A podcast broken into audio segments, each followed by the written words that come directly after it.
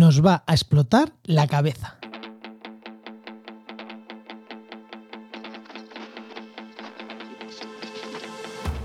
Comienza Actualidad y Empleo Ambiental, un podcast de Juan María Arenas y Enoc Martínez.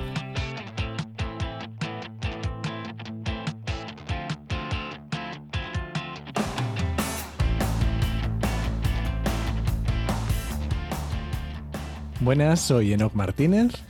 Y aquí Juan María Arenas, Este podcast cuenta con el patrocinio de GeoInnova. profesionales expertos en territorio, medio ambiente y sistemas de información geográfica que puedes encontrar en www.geoinnova.org. Hoy, en el programa 139 del martes 3 de mayo de 2022, hablamos sobre comunicación del medio ambiente y nos va a explotar la cabeza. Porque esto está siendo un poco, un poco complicado. Pa- para los Eh. oyentes no habituales, como, bueno, a- a- hoy estamos haciendo todo un poco al revés. Efectivamente. Pero bueno, Juan, a ver, ¿qué, destacamos de esta semana? Que os habéis ido de vacaciones. ¿Vale? Ya más fastidia lo que iba a destacar yo, que es que me he ido de vacaciones. ¿Vale? Os habéis ido Paula, Bea, un día, tú, bueno, Bea dos, creo, entre puentes y tal. Y claro, y quedarte aquí sosteniendo el, te- el tenderete. eh, eh, uno, pues no, no puede ser, eh, no, no puede ser esto, ¿eh? Bueno, pues cuando vuelva ya te contaré a ver qué tal ha estado, ¿vale? Venga, vale, perfecto. Bueno, eh, ¿vamos con el invitado? Venga, vamos con el invitado. Venga, tira la música.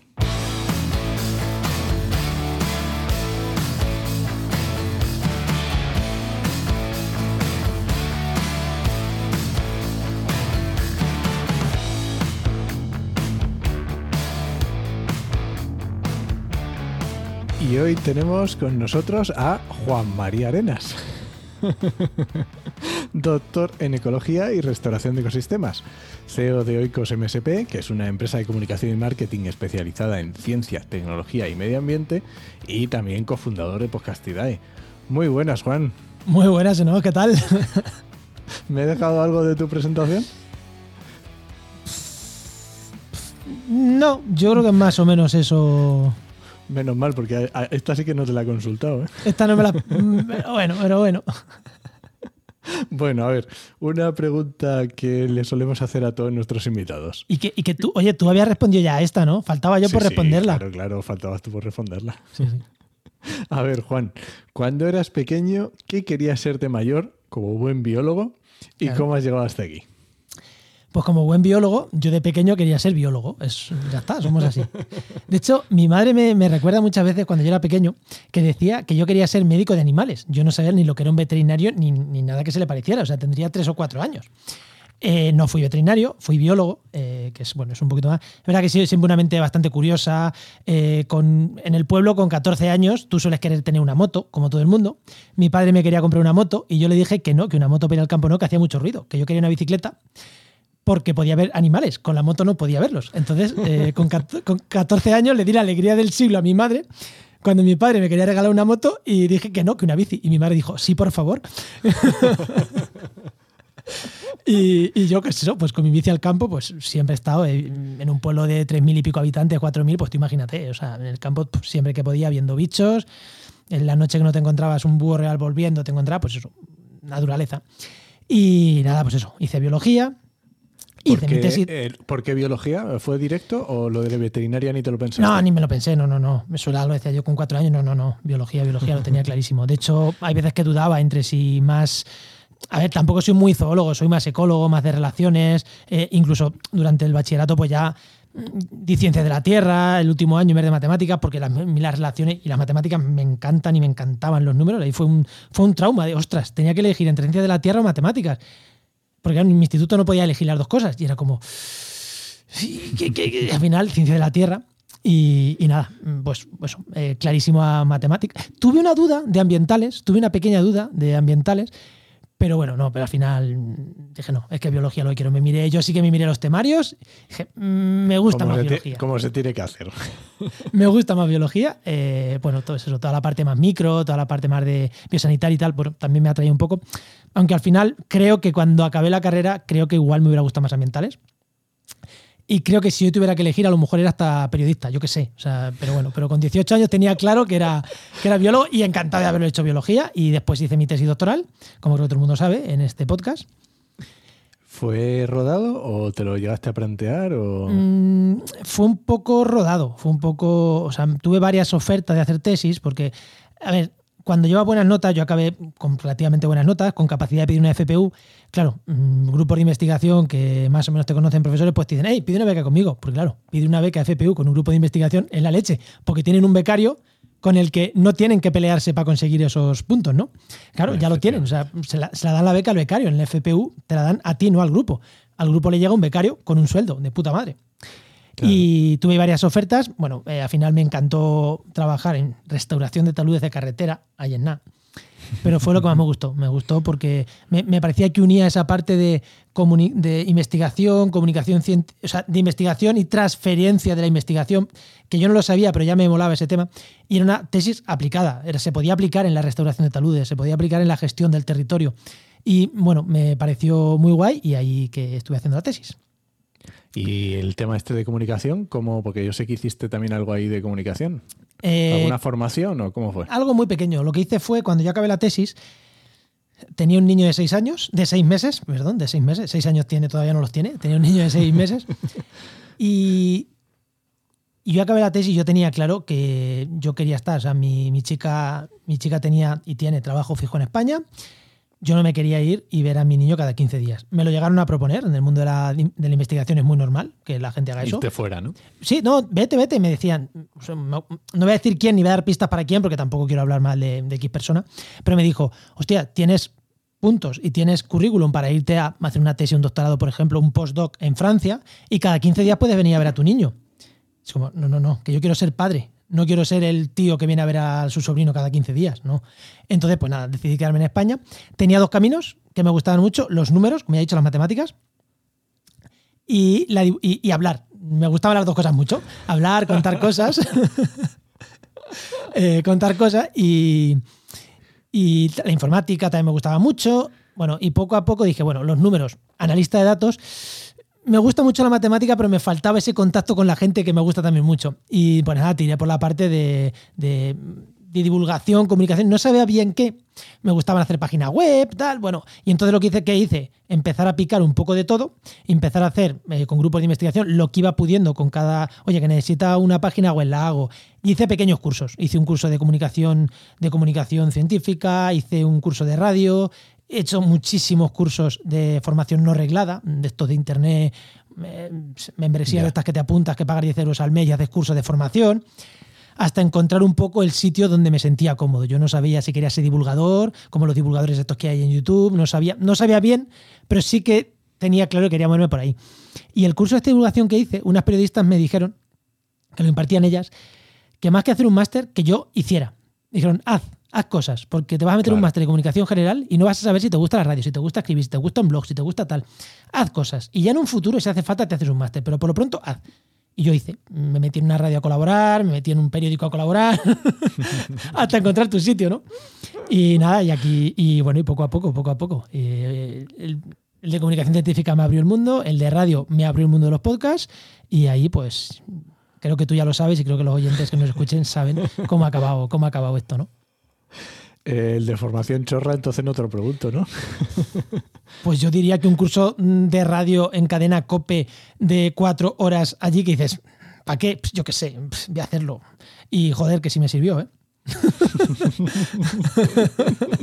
en Cope Campo de Gibraltar, eh, donde lo hice.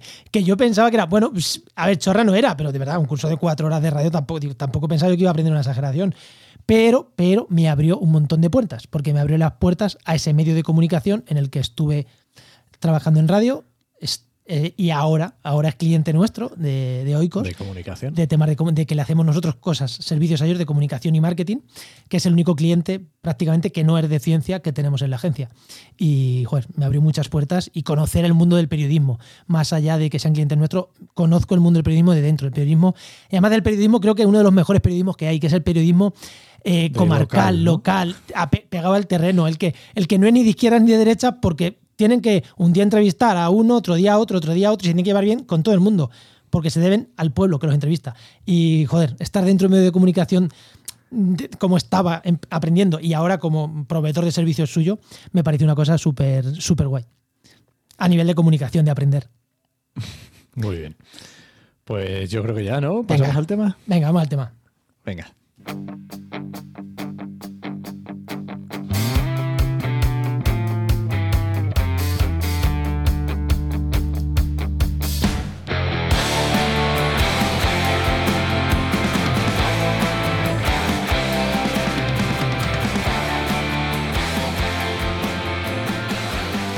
Estamos en 2022 y ya no vale todo. El consumidor concienciado ha adquirido un nivel de experiencia y de conocimientos en el consumo sobre ya empieza a tener una idea de lo que realmente es sostenible, de lo que realmente es verde. Así que, ¿cómo le vendes a alguien algo que es verde de verdad? O sea, no es greenwashing, es de verdad, es sostenible. ¿Cómo lo hace Juan? Uf, uf. Joder, Enoch. No te le va a poner fácil. A ver, pues lo primero, eh, dos, a- a- esto tiene dos palabras, vender y verde, ¿no? Pues hay que saber de las dos cosas. Yo tengo claro que hay que saber de las dos cosas. Hay que saber vender y hay que saber de lo que estamos hablando, de lo que estamos vendiendo. Eh, y por eso una de las cosas por aquí entra el marketing, ¿no? Y lo sabes, ¿no? Hay que saber vender, hay que saber de comunicación. Cuando hablamos vender, no, no referimos solo a venderte una gafa, ¿no? O sea, puede ser vender un mensaje, puede ser vender un, un- No solo vender un producto o un servicio, puede ser también vender un mensaje, vender. Eso. eh, eh, cuando estás haciendo mm, comunicación política, también te están vendiendo unos mensajes para, para que les compres el voto, entre comillas, ¿no? Para que les des el voto a ellos. Entonces, con vender nos, me refiero nos referimos, yo creo que a eso. Eh, y con verde hay que saber, hay que saber de lo que estamos hablando y hay que tener ojo, eh, hay que ser crítico también, porque hay gente que sabe, pero mm, tú puedes saber y darle la vuelta necesaria decir, no, no, yo te voy a vender, yo sé mucho, pero yo te voy a contar otras cosas que son las que venden. O sea, que no solo hay que saber de medio ambiente, sino que hay que ser honesto contigo mismo para lo que estás vendiendo, ¿vale? Porque hay muchísima gente, que científicos, investigadores, que yo sé que saben medio ambiente, pero que luego le dan la vuelta a la tortilla pa- para mandar mensajes simplistas, que es lo que la gente quiere escuchar. Y dices, tío, ¿por qué me haces eso? ¿no? Porque, o sea, el cu- que no sé qué me duele más. Si el que, el científico, que retuerce el mensaje para contarte lo que él quiere, aun sabiendo que los datos no le apoyan, pero como es científico y sabe vendértelo muy bien, lo retuerce hasta contártelo, o el periodista, y perdón por los periodistas, pero el periodista que no tiene ni puñetera idea, que le han dicho que hoy tiene que hablar de patatas y habla de patatas. Y como no tiene ni puñetera idea, busca por internet y lee en otros sitios que, sobre patatas y él cuenta sobre patatas. Que eso es lo que critico, ¿no? Que no saben de medio ambiente. Y no sé cuál me duele más, que no. Aquí te voy a hacer una pregunta a ti. ¿Cuál te duele más? ¿El que lo, el que lo hace a sabiendas o el que no sabe? No, a mí me duele mucho más el que lo hace a sabiendas, está clarísimo. Vale, sí, pero lo suyo es... Dime, dime. Dite- no, no. No, eso, que lo suyo es eso, saber vender, saber de marketing, saber de comunicación y saber de medio ambiente, saber de lo que estás contando, ¿no? Es súper importante.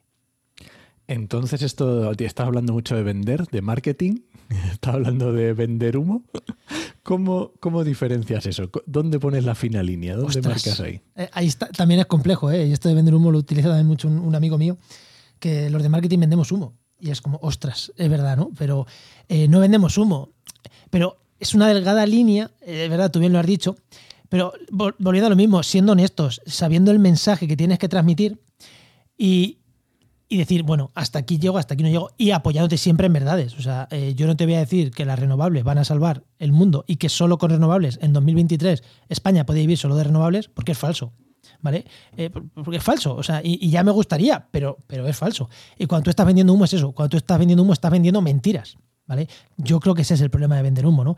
Más allá de que te esté vendiendo un producto caro que sea barato, que eso ya es engañar directamente. Eso ya no es que sea vender humo. Eso, es que ya, eso ya es timar a la peña, ¿no? Pero eh, yo creo que cuando se refiere a vender humo es eso, que te estoy contando cosas que, que no son reales, ¿no? O que no son totalmente reales. Por eso digo, siendo honestos, hay que ser honesto. Entonces, si, si un paper, por ejemplo, estamos haciendo la comunicación de un paper, volvemos, al, volvemos a lo de antes, puede ser vender lo que ese paper dice, un paper científico. Claro, tú tienes que decir, no, es que este, este paper dice que en estas condiciones, eh, en, el, en, el clima mediterráneo van a subir dos grados la temperatura y tal. Y vale, sí, o sea, es un paper tal. Lo que no puedes decir es, cuando el año que viene se va a inundar Sevilla. Hombre, Mm, A lo mejor. Claro, para mí eso, o sea, el sensacionalismo para mí también es vender humo, ¿eh? por eso te digo. Entonces, pero sí, creo que, creo que mm, se puede aplicar mucho marketing a los mensajes de medio ambiente, muchísimo marketing, hacer las cosas muy bien, no solo comunicación, o sea, comunicar es decir lo que hay, marketing es ir un poquito más allá, es convencer sin vender humo. Yo creo que se puede hacer perfectamente. O sea, se puede hacer Vale. perfectamente. ¿Y tú has hablado de divulgadores? ¿Has hablado de vender un paper de un grupo de comunicación? Entiendo que también, obviamente, se podrá hacer para empresas. Eh, ¿Cabe todo? ¿Qué diferencias hay? ¿Cómo, cómo lo ves el, marketing ahí en medio ambiente? A ver, yo aquí exactamente yo diferencio y creo que tú también lo acabas de diferenciar en dos, ¿no? Está el divulgador y la empresa, institución, ONG, ¿no? Metemos, vamos a meterlo entidades, ¿no? En el mismo saco, porque para mí una empresa, una institución, una universidad, un centro de investigación, una ONG, al final no deja de ser un- una institución, una institución, o sea, un- una entidad. Vale, cuando hablamos de divulgadores, es el propio divulgador el que está contando los mensajes. Eh, ahí es el propio divulgador que dice, no, yo sé contar mensajes y yo los cuento. Y puede ganarse la vida de ello directamente. Yo en un principio dije, bueno, igual puede ser un camino. y elegí el podcast. O sea, me podía haber hecho youtuber, yo qué sé, otra cosa. Elegí el podcast. Pues claramente en el podcast no te gana la vida solo haciendo podcast, ¿vale? Con YouTube yo creo que tampoco, pero ese es otro tema. Por lo menos en 2022. No sé si hace unos cuantos años. Vale, ese es otro tema, ¿no? Pero eso, yo, eso, el divulgador que cuenta medio ambiente se sobreentiende que es alguien que sabe de medio ambiente, que sabe formarse y que lo cuenta. Divulgadores, periodistas científicos, pero es la persona la que lo cuenta. Cuando hablamos de empresas, instituciones, ONGs, voy a partir un pelín también, pero todas estas mm, empresas, instituciones, lo que hacen es, vale, yo tengo, hago una actividad, de aquí a aquí, cierta actividad, de la cual gano dinero, porque gano dinero con esas actividades, todas, eh, incluso una ONG no tiene ánimo de lucro, pero gana dinero para pagar a sus trabajadores, ¿no? Muchas veces. Eh, y sacamos cier- y los quien le hace el marketing a esas empresas lo que hace es sacar, eh, y digo quien le hace, o esas propias empresas que hacen su propio marketing, sacan ciertos mensajes de su actividad para contarlo. No todo lo que hace una universidad se cuenta, ni muchísimo menos. Pero una universidad tiene que saber qué cosas son las importantes que tiene que contar a la sociedad. Por ejemplo, un artículo, eh, la universidad se investiga muchísimo. No todo lo que investiga una universidad se cuenta. Hay que saber, y ahí está la clave, cuáles son los mensajes que una universidad transmite para decir, no, ostras, este mensaje es súper potente y nos estamos posicionando en una investigación puntera de células madre que hacen en biología en esta universidad. Pero en biología de esa universidad harán muchas otras cosas. Si todo, y aquí está el problema, si todo lo que hacen es súper importante y la universidad no sabe sacar cuáles son las partes más importantes, al final, si todo es importante, nada es importante.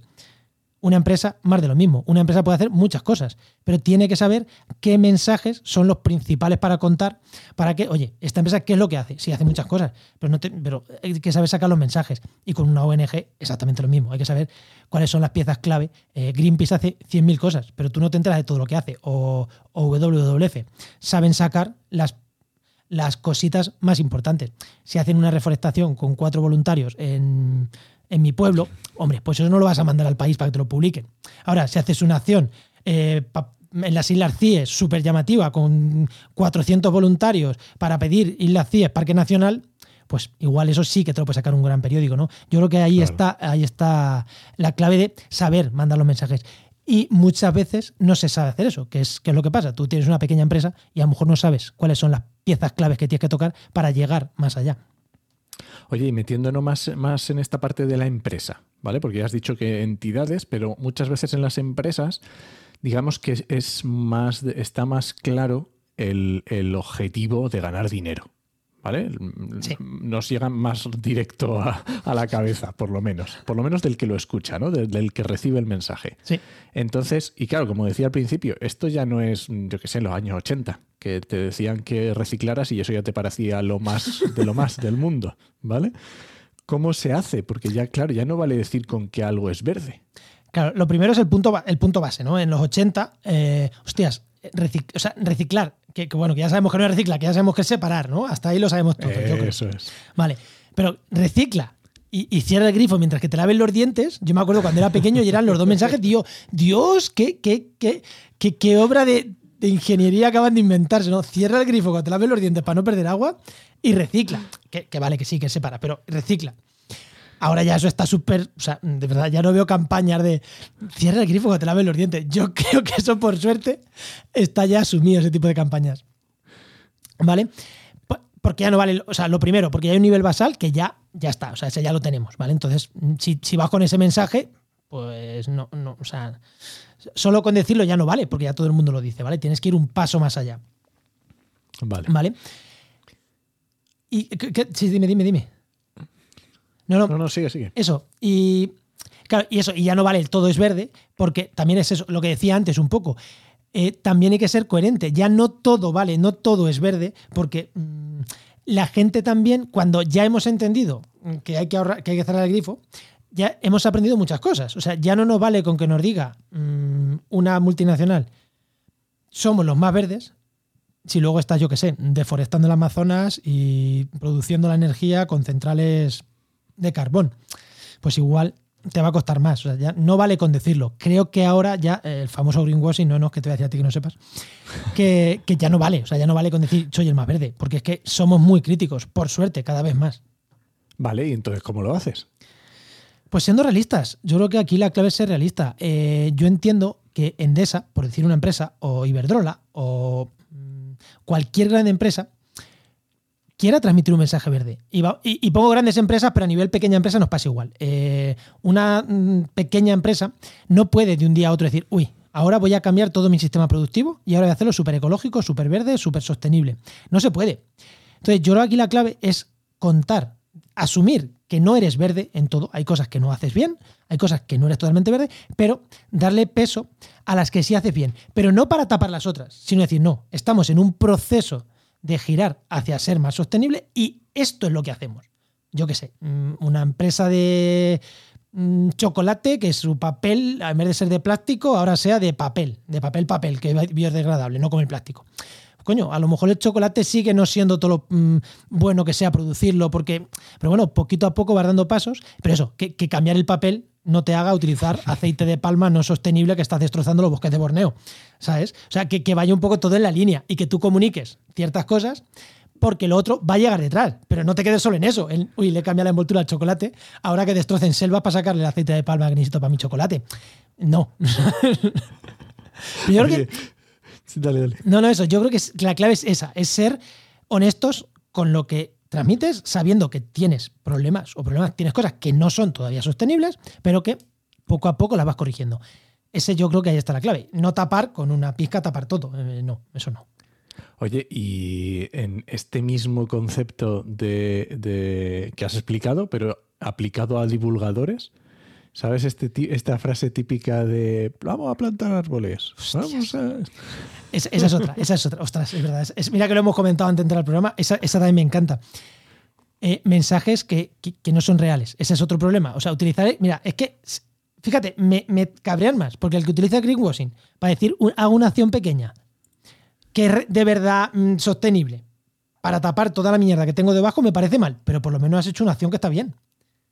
Pero decir, voy a plantar árboles en este ecosistema de, de Almería para lavarme la cara, dices, es que, o sea, vamos a ver, pues, es que mm, es para lavarte la cara, con lo cual mal, pero es que estás plantando árboles en un sitio donde no, no, no- hay que hacer una reforestación. O sea, no, no hay que plantar. O sea, no, no todo vale, quiero decir. Eh, no, por CO2, por captación de CO2. Pues por captación de CO2, anda, no se pueden hacer cosas que no sea plantar árboles donde te salgan las narices. Y, y para muchos divulgadores, el problema está que están perpetuando esos mensajes. Eh, y es que yo solo llamo los divulgadores de. Bueno, lo llamo. Son los divulgadores de que le aplauda a la gente. O sea, ahora hay que decir que hay que plantar árboles y se dice que hay que plantar árboles. O hay que decir que el petróleo se acaba y hay que decirlo. Durante 20 años que mañana se acaba el petróleo. Bueno, 20 años diciéndolo, porque es el mensaje que hay que transmitir. Y se dice. Y dices, ¿de verdad? Eh, o, o el de la nuclear, de la nuclear va a salvarnos de todo. Es otro divulgador que también. creo que no tengo que poner el nombre a las personas que estoy hablando y todo el que me está escuchando sabe quiénes son. Creo que, creo que eso también me parece que eso es eh, greenwashing, de verdad, desde el propio divulgador. O sea, ba- básate en datos eh, y, y- y otra cosa que, que creo, en este caso de, de predicciones, que son la gente muy poco crítica. O tú como empresa, si has hecho una acción a hoy que mañana demuestras que no era todo lo beneficiosa, ser autocrítica, darle la vuelta, decir, uy, o como divulgador, aquí me equivoqué por esto, por esto, por esto, en estas predicciones, en esta, esto que dije, creo, volvemos a lo mismo, hay que ser honestos. Y siendo honestos, mm, creo que, que el mensaje llega más. Yo un divulgador que dice, mira, eh, hace cuatro meses me equivoqué. Hace- no, no sé de quién, pero vi hace un tuit hace poco que ponía, eh, ponía, o sea, puso como que algo no la- como que algo no iba a pasar. Era, o sea, si hubiera pasado hubiera sido bueno, pero no iba a pasar. Eh, pasó y ponía en el tuit.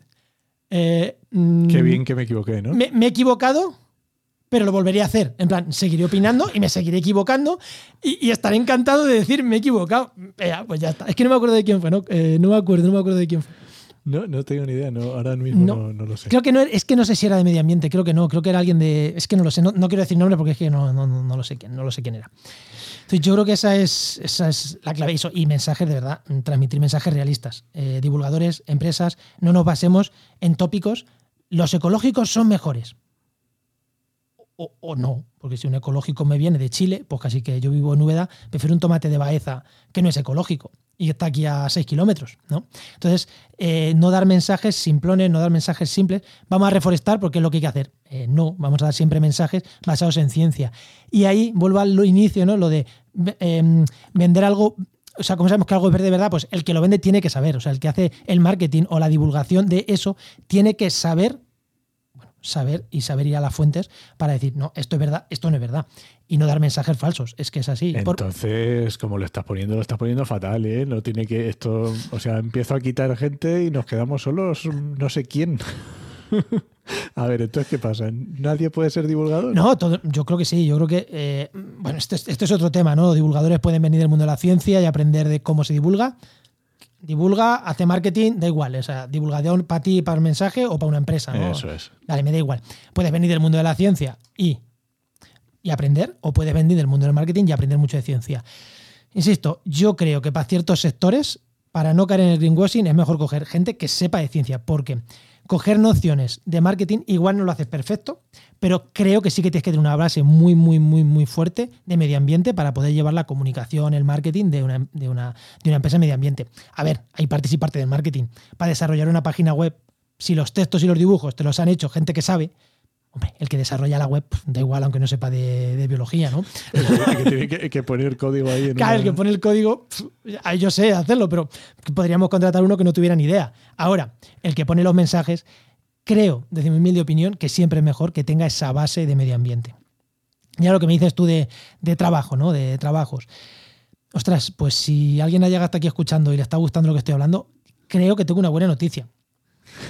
De verdad, o sea, el mundo del marketing, el marketing, y cuando hablo de marketing, mm, o sea, todo, medio ambiente, o sea, eh, comunicación, mm, relación con medios de comunicación, eh, marketing puro, de redacción de contenidos, redes sociales.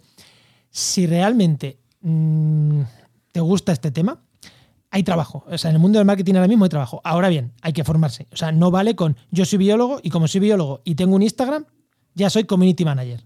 No. O sea, no. Tú sabes subir fotos a Instagram. Tú sabes utilizar herramientas de community manager. Tú sabes utilizar eh, eso, eso, herramientas de, diseño de infografías para Instagram. Tú sabes utilizar un gestor de contenido. Tú sabes utilizar, no sé, hay muchas cosas que sabes utilizarla y sabes utilizarlas profesionalmente y para qué se usan y qué es un plan de un plan de medios y cómo se elabora y con qué herramientas se puede elaborar un plan de medios y cómo se hace un calendario editorial. ¿Sabes todo eso? O si, o si no es que eres un cuñado que sabe de biología, que tiene buenas fotos y que usas Instagram. Y muchísimas ONGs, incluso, y muchísimas empresas, es, es eso lo que se basan. En plan, ah, pues aquí el, el técnico de medio ambiente que tiene, el, el chavalín, el chavalín que tiene Instagram, es el que sube las fotos a Instagram. Claro, y eso, pues, mm, no. Pero si te forman, yo creo que si, si te formas, hay trabajo. Y si te formas, si tienes una base de medio ambiente potente y te formas en marketing, escríbenos. Bueno, y si no, en la competencia, no pasa nada. Sí, sí, si no, oye, hay otras empresas que, oye, seguro que, seguro que si le escribes a los compañeros de Verdes Digitales, a, a, a Oscar Huerta de la Niaquea, a esta gente que se dedica también a estas partes de comunicación, marketing, en ciencia y medio ambiente, diciéndole, oye, soy bioquímico, soy tal, y, tengo un máster de periodismo científico, tengo un máster de marketing online, de, de, de, de SEO, pero no de haber, de SEO, de, de optimización de los buscadores de Google, y tienes una formación potente en marketing, que de verdad que vas a encontrar trabajo. O sea, seguro, seguro, seguro, seguro, lo tengo claro. Sí, yo creo que sí. En ese sentido, eh, vamos, mm, lo tengo clarísimo. Mm, te iba a decir que en la web de Trabaja Medio Ambiente no, no suelen aparecer muchos, muchas ofertas de empleo de este tipo. Sí que aparecen más de temas relacionados con educación, ¿vale? Pero ¿por qué creo que no aparecen? Porque es que directamente los que hay desaparecen. Yo creo que es que directamente, o sea... Es que es... Porque eh, creo que es complicado y aquí el problema que nos encontramos muchas veces, yo lo he hablado también con, otros compañeros, digo, lo tengo por ejemplo con Oscar, Oscar Huerto estaba hablando, tenemos el problema de que eh, no hay ese perfil. O sea, nosotros mismo tenemos contratado en el equipo a, a Bea Díaz, que es ambientóloga, es doctora en ciencias del mar, creo recordar, es en ciencias del mar, doctora seguro, creo que es en ciencias del mar, y es copywriter, es copy, es, redactora de, de, textos persuasivos, por así decirlo. Ostras, es que haciendo una búsqueda la encontramos es que directamente, vente a trabajar con nosotros. Es que, es que no había. Espérate a que, a que encontremos a otra. No. No. O sea, sí, sí, teníamos a Celi, Celi Garoe. Sí, claro, pero Celi está. Hasta Estaba hasta arriba. O sea, estoy diciendo nombres porque que, para que veáis que le pongo nombres y apellidos en España a las personas que son biólogos, que saben de copy. O sea, nos cuesta encontrar. Entonces, ¿qué pasa? Que, y también hay otro problema en, en, en trabajo en medio ambiente, ¿no? O sea, hay pocas empresas que sean como nosotros, de decir, no, es que hago marketing en medio ambiente para sector del medio ambiente de la ciencia. Creo que normalmente las empresas eh, que, aunque sean verdes, que se meten en temas de marketing, que son infinidad de empresas, creo que van a agencias que no son especialistas en medio ambiente. ¿Vale? Bueno, e igual son más especialistas en marketing que nosotros, eso lo tengo posiblemente. O sea, si son puro de marketing, van a saber más de marketing. E igual a ciertas empresas les viene muy bien se la da igual aunque les acusen de marketing, una empresa, una, empresa de moda sostenible, pues prefiere a lo mejor una empresa de marketing especializada en moda, más que en sostenible. Y lo entiendo, ¿eh? y lo entiendo. Y yo a lo mejor también haría lo mismo. No, no. Tú estás en el sector de la moda, que es un sector súper jodido, pues igual no te va una empresa de marketing que te haga el marketing. Igual de, marketing como nosotros, especializada en medio ambiente. Igual tienes que irte a una empresa de marketing especializada en moda, ¿no? Entonces yo creo que hay ese problema. Y esa empresa no va a buscar un biólogo, un ambientólogo que sepa de. No, va a tirar a alguien de marketing puro y duro. Vale, y entonces ya hemos visto lo complicadillo, vamos a decirlo así, que es comunicar, o por lo menos lo serio que tiene que ser esa comunicación. Ya hemos visto que, no vale cualquiera, pero bueno, yo creo que nuestros oyentes con los conocimientos que tengan de medio ambiente, si se forman en temas de marketing, lo pueden conseguir. Y ahora, ¿cómo afrontamos un proyecto en el sentido de viene una entidad, no vamos a decir marca, empresa, lo que sea, universidad, ¿cómo afrontas a alguien que viene y que quiere vender algo y no sabe ni lo que quiere vender ni cómo lo quiere vender? Lo que es una consultoría, ¿no? Una consultoría ahí de... Vale, o sea, yo siempre lo primero es ¿qué? ¿Qué quieres? ¿Qué quiere vender? Eh, porque a veces es muy fácil. He publicado un paper, quiero comentar, o sea, quiero llegar con este paper al máximo sitio posible. Vale, eso es muy sencillo. Nota de prensa, relación con medios de comunicación, que al final yo lo meto dentro de marketing. Cuando hablamos de marketing, es marketing, comunicación, marketing, es, es ahí, ¿no? Pero vamos a irnos a alguien un poquito más, un poquito más allá, ¿no? Un poquito más, una empresa que quiere vender un producto, un servicio, que no es eso, no es algo sencillito, es algo. Eh, eh, algo un poquito más amplio, ¿no? Lo primero es el mensaje o el servicio, es focalizar eso, porque mucha gente empieza al revés. Tengo redes sociales. Tengo un blog, dices tú. ¿Y qué estrategia te da? No, escribe cosas. Te pones a hacer búsquedas en internet y no lo encuentras el blog porque no lo tienen trabajado. Entonces, lo primero es qué mensaje, mensaje, mensajes quiere transmitir, qué servicio, entre comillas, quiere vender, Igual lo que quieres es una universidad que lo que quieres es captar alumnos. Igual es un ONG que lo que quieres captar fondos. O quieres varias cosas. No, no tiene por qué ser una. Quieres varias cosas. Vale. Ya tenemos claro qué es lo que quieres. ¿Por qué digo claro qué es lo que quieres? Porque si no sabes lo que quieres, no sabes a qué público quieres llevar. Porque una universidad hace investigación que quiere llevarlo a, bueno, a compañeros del mundo de la investigación o a divulgadores y tal. Hace patentes que las puede llevar a empresas para hacer spin-off o hacer eh, grupos empresa-universidad para sacar productos, o quiere llegar a estudiantes para que se matriculen. O simplemente quiere comunicar sus trabajos para que la gente sepa que hacen cosas, ¿no? Sí, sí, sí, por eso es lo que decía, lo de comunicar en lo que investigan, ¿vale? Entonces, ¿qué quieres? ¿Cuál es tu objetivo, ¿vale? Hemos definido el objetivo. Siguiente paso. Y siempre, siempre, siempre, siempre, o prácticamente siempre, yo recomiendo una página web, ¿vale? A ver, hay casos que no, hay productos muy a ver, pequeñitos. Juan, no puede ser. Estamos en 2022. Todo el mundo tiene una página web. ¿Qué me estás contando? No, no tiene todo el mundo una página web, ¿no?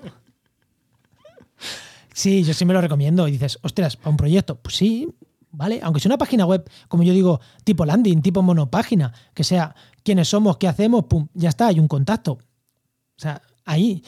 Porque es que al final las redes sociales no es tu casa, ¿vale? Y las redes sociales mañana te las pueden cerrar y, y ya está. O sea, yo siempre recomiendo que haya siempre una.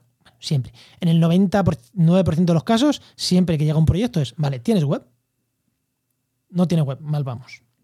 No puede ser. O sea, lo que me estás contando me pinchas y no sangro. O sea, la primera vez que me pasa que busco un grupo de investigación y no tiene web. O sea, no sé. No, Sí, no- hombre, hay veces que tienen asociados en sus, en sus universidades. Bueno, pues vale, igual nos puede servir. Pero claro, eh, busca el correo de un, de un proyecto, o sea, intenta buscar un proyecto súper chulo, que nos ha pasado. Oye, este proyecto es súper chulo que están investigando de esto y lo tienen puesto ahí como en su en la página, hablando del proyecto, en la página web del grupo de investigación que le ha dado la universidad, que es un chorro, una URL súper larga, llegas ahí y pones de lo que va el proyecto y han puesto el Astras que pidieron a Europa en inglés para que le tiren el proyecto. Cuatro años después o tres años después están sacando resultados y dices, aquí no tengo información del proyecto. Un proyecto súper chulo, ¿no? Eso, eso nos ha pasado. Y para empresas, más de lo mismo. O sea, gente que hace cosas súper chulas y vas a la web y tal. Vale, una vez que has ido a la página web y ya tenemos una página web mm, o, nueva o reformada o la que tienen sirve, porque hay veces que, oye, pues ya está. Es cómo vamos a transmitir los mensajes. Y, por, y en qué medio vamos a utilizar. Pero esto no es de marketing y medio ambiente, esto es de marketing básico. ¿Vale? Claro, es cómo vas a transmitir el mensaje. Esto es marketing puro. ¿Dónde entra la parte de medio ambiente? Ahora, ¿cómo va a transmitir el mensaje? En un blog. ¿Vale? ¿Quién va a redactar ese blog? ¿Quién por- va a dedicar tiempo a eso? ¿Quién va a dedicar tiempo internamente en el equipo que tenga la empresa que no saben redactar pensando en SEO, pensando en Google? ¿O lo va a redactar alguien que sepa redactar contenidos para que Google nos encuentre, para que y que además sea del sector del medio ambiente? Pues ahí entra la parte de medio ambiente, ¿no? Vamos a tener un blog, vamos a trabajar las redes sociales. ¿Qué redes sociales? Porque a lo mejor si quieres captar alumnos, pues no sé, si quieres captar alumnos, eh, a lo mejor Facebook pues no es el mejor sitio. ¿Vale? A Porque lo mejor la- no. Claro, o sea, a lo mejor no. Pero me encuentro un montón de universidades y grupos de investigación. Hace poco, una grupo. Sí, tenemos redes sociales. ¿Cuáles? Facebook. Dices tú. Hostias, ¿y con Facebook queréis llegar a la gente joven? Porque es que querían llegar, o sea, ¿qué percepción tiene la gente joven sobre una cosa? Y tenían Facebook. O sea, que, que genial que esta gente llegaron a nosotros porque querían mejorar eso y dijimos, mira, lo primero un Instagram. O sea, vamos a ver. por lo menos.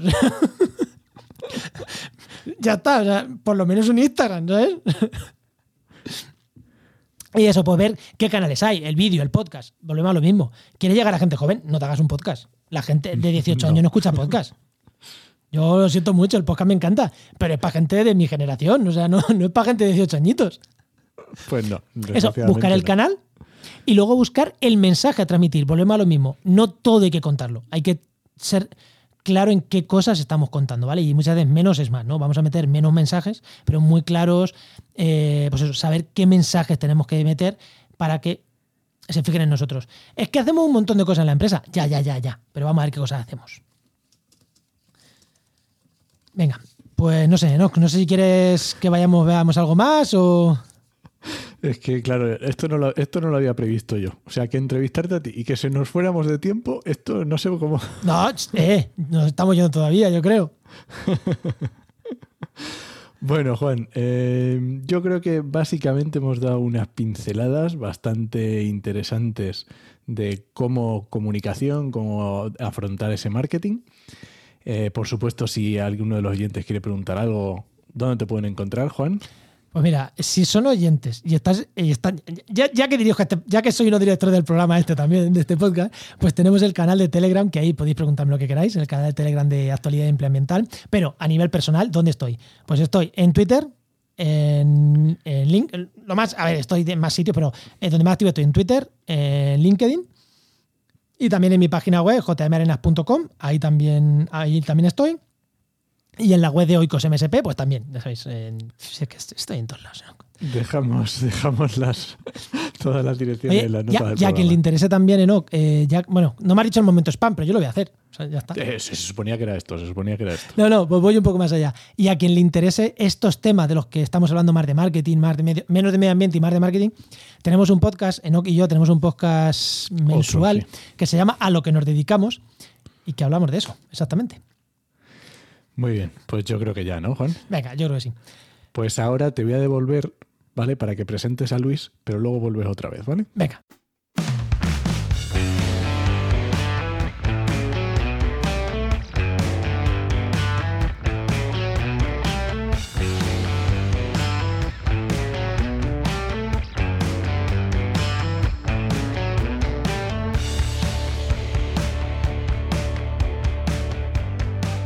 Bueno, no, pues llevo una semana con ganas de estas secciones, ¿no? De la sección de Heinova, que dejamos ahí la semana pasada un tema pendiente. Y, y ya tenemos por aquí a nuestro amigo Luis Quesada. Muy buena, Luis, ¿qué tal? Hola, ¿qué tal? ¿Cómo estamos, Juan? Muy buena, Luis. Bueno, Enoch, buenas. re- recuérdanos qué dejamos pendiente y de qué vamos a seguir hablando hoy. Pues estuvimos hablando del tema de licitaciones y trabajos con la administración. Y nos quedaba, después de muchas cosas de las que estuvimos hablando, nos quedaba ver ventajas y desventajas. Porque claro, a lo mejor hay quien solo lo ve por una parte o vamos a... A ver, venga. eh, ¿Qué vamos primero, con lo malo o con lo bueno? Bueno, bueno, yo co- como, como veáis, como queráis, a gusto del consumidor. Venga, lo bueno primero. Venga. Bueno, evidentemente, eh, contratar con la administración tiene ciertas ventajas, que es la seguridad que te da, eh, evidentemente, que vas a cobrar algún día, ¿vale? Que tienes un trabajo de fondo. Me ha Eh, gustado mucho eso de algún día, ¿eh? Sí, algún día, Sí. algún día. Eso, eso es una ventaja o una desventaja, porque algún día. mm, Sí, bueno, eso, eso es lo que iba a comentar después. Pero Eso, eh, Ventaja ahora es me, que me en. ¿Vas a cobrar? Sí, algún día, sí, siempre que tu trabajo esté hecho, finalizado. Y en el caso de los proyectos que normalmente llevamos nosotros, eh, cuando hablamos de tramitación de planes urbanísticos, etcétera, siempre que el proyecto sea final, esté aprobado. Porque son muy pillinas y eh, te dicen, cuando el proyecto sea aprobado, pues cobrarás X por ciento. ¿Esto qué quiere decir? Que tienes que tener muy, muy, muy en cuenta, y vuelvo a algo que creo que hablamos la semana pasada, de leerte muy, muy bien los pliegos, ¿vale? Porque a la hora de cobrar, ¿vale? Normalmente te ponen unos hitos de, de, bueno, pues tienes que ir entregando la documentación y fases de lo que es la elaboración, la tramitación de ese proyecto, ¿vale? Eh, tienes que tener muy en cuenta estos hitos de cobrar porque mm, mm, mayormente eh, acabas tú eh, financiando a la administración. Qué raro, eso no ¿vale? pasa Ya- me, no, me estoy yendo al otro lado, ¿no? Me estoy yendo a la parte de. Se está yendo a la parte mala. Sí, sí. Bueno, eh, bueno, pues es que va todo enlatado. El caso está que tienes que leértelo muy bien, porque eh, normalmente sueles cobrar un 10, 15, no creo, creo que ahora ya no, no se pasan de, de ahí del 15%, 15, 20% como mucho, mucho, mucho, eh, a la adjudicación del contrato. Y hay muchas veces que la cantidad de eh, documentación que tienes que elaborar y con todo lo que conlleva, ¿vale? Eh, para el siguiente hito, incluso la fase que vas a cobrar, que eh, a lo mejor no el hito no solo es entregar, sino que tiene que pasar ciertas fases de tramitación de informes, etcétera, etcétera, etcétera, eh, mm, puede ser muy largo. Y eh, al final estar costándote a ti dinero eso. No olvidemos que muchas de las de los licitaciones llevan eh, implícitos una garantía que tienes que pagar, ¿vale? Y que tienes que pagar religiosamente todos los años, traca, traca. Y tú puedes estar haciendo proyectos de, por ejemplo, planes generales urbanísticos que duren 10 años con una garantía del 5%, ¿sabes? Y resulta que te ha costado 1.000, 3.000 euros tranquilamente solo la garantía de costes, ¿vale? Porque mm, a lo largo de todo ese tiempo. Pero no es mucho dinero. Eh, Pues eso, lo paga la, eso lo paga la empresa, o sea, lo pagaríais vosotros. claro, claro, claro. por claro, claro. trabajar con el ayuntamiento de el que sea, eh, ¿pagáis una garantía a- al ayuntamiento o a quién pagáis esa garantía? No, no, se la pagas al banco, porque el ¿Al banco banco? es el la que, te, la que te cede esa garantía. Vale, vale, vale, Vale. el que te va Tú le pides vale, a la vale, garantía vale. al banco, el banco te cede esa garantía, que es un papel, ¿vale? Eh, y tú le pagas al banco mm, manualmente por ese papel, pues X dinero, ¿vale? Para que la, esa la- la gente se haga la idea, es como si fuera un seguro. Efectivamente, es un seguro. Es seguro de que si tú no haces las cosas que debes de hacer por el contrato, es el ayuntamiento el que cobrará el, ayuntamiento. La administración la que cobrará ese dinero eh, que va por la cancelación o que va por las eh, penalizaciones impuestas por no haber eh, llevado a cabo el contrato adecuadamente. ¿Vale?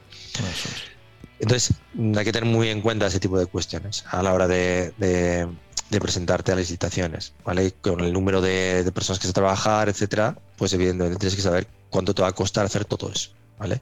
Pero está bien, está bien porque yo entiendo que te da caché a medida que vas creciendo y a medida que vas desarrollando más proyectos, eh, tienes más experiencia y te permite ir subiendo el nivel de, proyectos.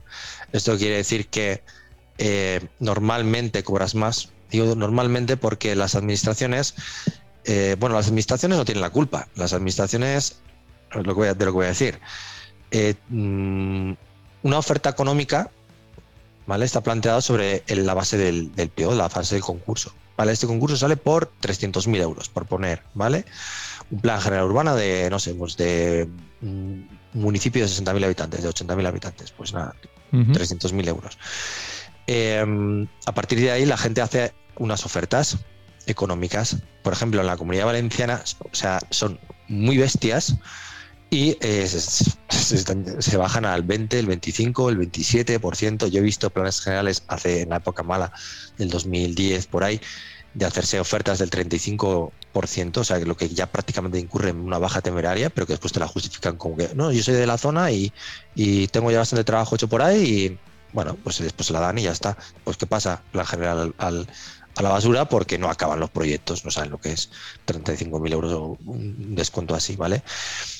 El caso está que em, si la administración lo que hace es calcular en base a unos costes de tantos de los eh, perfiles que te están pidiendo y de los costes que en las tablas de eh, los convenios generales de, los, ingenieros y tal tienen eh, asociados a, mantenimiento de, de, esas personas, ¿no? Eh, durante tanto tiempo, que, porque ellos tienen que calcular cuánto tiempo van a dedicar eh, eh, esas personas al, proyecto, porque tienes que hacer una baja económica de eso. Claro. ¿No te están diciendo que eso es el coste que han calculado ellos? De hecho, es que debería de ser. Ah, de ahí para arriba. Claro, es que yo soy una cosa. Por eso, yo trabajo con la administración ese. Yo no lo entiendo por eso. Es como, pero si tú has calculado que esto vale 300.000. ¿Por qué tengo que decirte menos? ¿Por qué te tengo que pagarme? es que no, Claro, pero luego pasa lo que pasa, que, que que hay sobrecostes. Pero bueno, eso es otro tema. Eso es otro tema. Bueno, pero ya estamos hablando en otro tipo de licitaciones, en licitaciones de obras, licitaciones de X, bueno, pero normalmente en las de, de, planeamiento eh, es, algo que dices, vamos a ver, si tú me has calculado que son 80.000 euros, ¿vale? Seguramente no serán 80.000 euros, seguramente Sean más. Y no te hablo si vas con. Eh, si tú, por ejemplo, tienes una empresa eh, en, bueno, en Pamplona, en, la comunidad foral de Navarra, en el, País Vasco, en Euskadi, ¿vale? Los, los salarios que hay según convenios en, estas dos comunidades autónomas son muchos más altos. Son hasta un 20% más altos. O más, ¿vale? Los costes. Como, o sea, eh, ya entran a jugar como diciendo, vale, ya, ya de partida voy con con un, con un lastre. ¿vale? En ese sentido. Pero bueno, son cosas que al final el empresario, las personas que están adjudicando, lo tienen que sopesar y lo tienen que plantear. Pero eh, tú, a medida que vas teniendo más experiencia, pues evidentemente puedes plantearte ir a proyectos más grandes, más chulos también, ¿sabes? Y con eso, evidentemente, pues tener mayores beneficios, bueno, beneficios, por lo menos tener eh, trabajos más importantes que generan más, más, más facturación y que te permiten tener no solo eso, sino otros proyectos particulares que es donde realmente sacas el beneficio. Eso, te iba a decir, ¿con los proyectos de la administración se gana dinero o solo se gana caché? Se gana caché y poco dinero, a no ser que estés haciendo judiadas. ¿Sabes? Y lo digo así, claro, si haces judiadas, pues no ganas mucho dinero, por no decirte que a lo mejor incluso pierdes. ¿vale? Hay muchas veces que, sobre todo cuando empiezas al principio, que vas a mínimos o decir, me voy a presentarme esto, por, por tener, decir, es que necesito conseguir esto porque lo piden en todas las licitaciones. Entonces voy a ir a la oferta económica, me voy a tirar, sé que voy a perder dinero, pero es que necesito tener que me confirmen que tengo este plan aprobado definitivamente, que te tarde X y que te ha tenido un coste increíble, pero es que si no, no vas a poder, poder no vas a poder ah, optar a otros, a otros planes, a otras licitaciones más caras, digamos con, con ma- con mayor importe. Todavía no estoy viendo las ventajas, Luis, ¿eh? Bueno, sí, Esta- es una esta- ventaja, esta es una, diciendo, esta es una, vale, te pero permite, son realmente inconvenientes, te ¿eh? permite tener eh, eh, cuando trabajas al final es poner los huevos en diferentes textos, ¿no? Diferentes, sea, bueno, tú eh, eh, con esto y con varios proyectos más te permiten tener una masa crítica de empleados que te permiten después opt- optar a diferentes proyectos, eh, diferentes trabajos que te vengan, eh, o sea, coger más, más, más trabajos particulares. tienes un fijo, ¿vale? no tienes una base. Efectivamente, eso es lo que te daría la base. Vale, pero tienes que tener varios, ¿eh? Ten cuidado. Por eso es importante eh, acceder. Hay que plantearse también que cuando hacéis, por ejemplo, estamos hablando solo de licitaciones aquí, pero las, las que se pagan bien, bien, bien son licitaciones europeas. ¿Vale? Esas ahí están bastante bien pagadas. Pero ahí eh, estamos hablando de otros caches. Tienes que tener otros niveles, Primero, otros perfiles.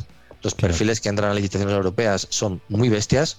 O sea, son, ya son expertos en todo. No puedes presentar ahí cualquier perfil porque no te va a puntuar. ¿vale?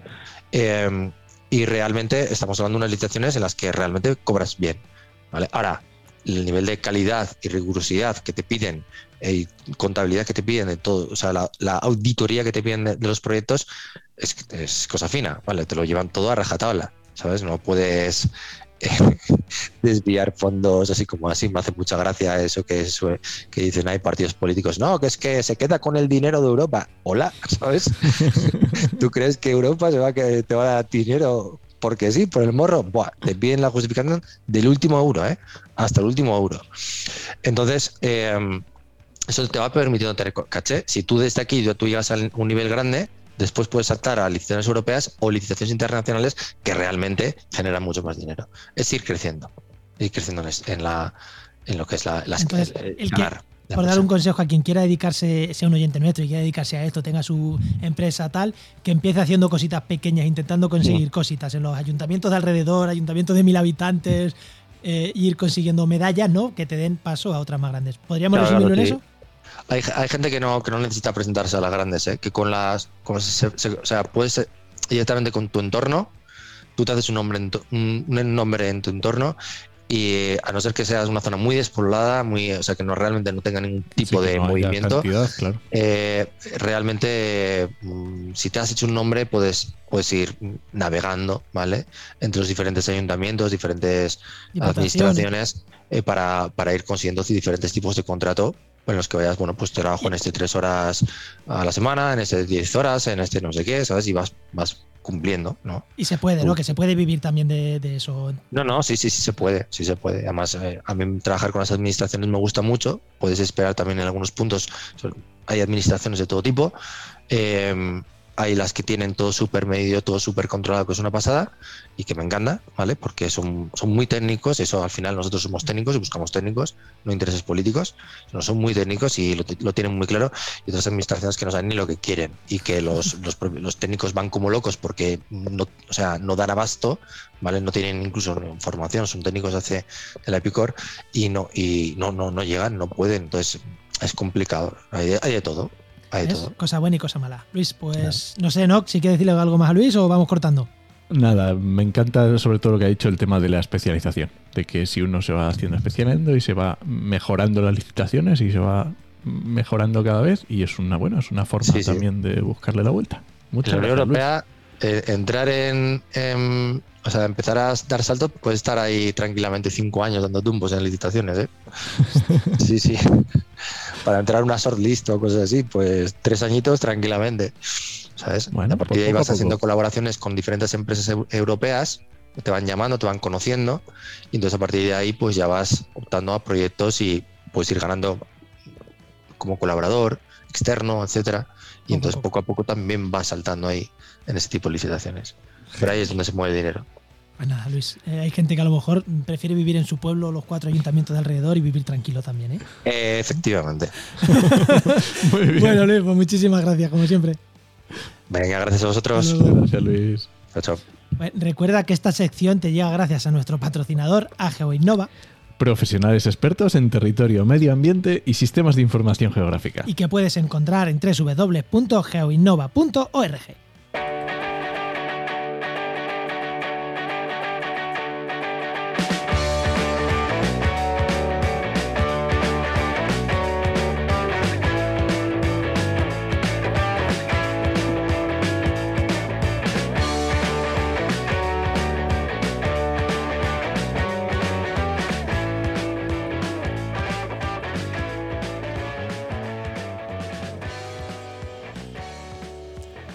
Bueno, Juan, vamos a ir terminando ya, ¿no? Venga, vamos a ir terminando. Tengo el honor de ser el invitado, junto cuando estuviste tú de invitado, que llegó hasta el final, ¿eh? Bueno, y ya que has llegado hasta el final, creo que hoy te toca recomendar un podcast. Venga, pues como va de mí hoy el podcast, voy a recomendar mi podcast. Así me gusta. sí, tengo un podcast que es como el Guadiana, o, o peor, que se va y se viene, que le llamo Diario de un ecólogo. Quien espere un podcast diario, que, que no se haga ilusiones, no son todos los No, días. es diario de esto de lo que escribo en mi diario. Exactamente. Yo de vez en cuando escribo cosas y, y las cuento. O sea, no escribo en un diario, las cuento. Y, y nada, pues eso. Eh, hay veces que lo cojo con más fuerza, otras con menos. Hay veces que estoy seis meses sin hablar y luego estoy un mes casi hablando todas las semanas, ¿vale? Pues nada, diario de un ecólogo. Por lo pronto se llama así. que lo podéis encontrar en todos los reproductores de podcast o en jmarenas.com. Ahí también tenéis el para escucharlo. Muy bien. ¿Nos vamos, Juan? Venga. Pues este podcast pertenece a la red de podcast Podcastidae, la red de podcast de ciencia, medio ambiente y naturaleza. Y muchas gracias por compartir este programa. Ya sabes que puedes pasarte por el canal de Telegram y, y contarnos ahí lo que quieras, o darnos las gracias en redes sociales, o contar lo que quieras, lo que te dé la gana, estaremos encantados. Muchas gracias. Muchas gracias. Te esperamos en el siguiente programa de actualidad y empleo ambiental. Nos escuchamos. Adiós.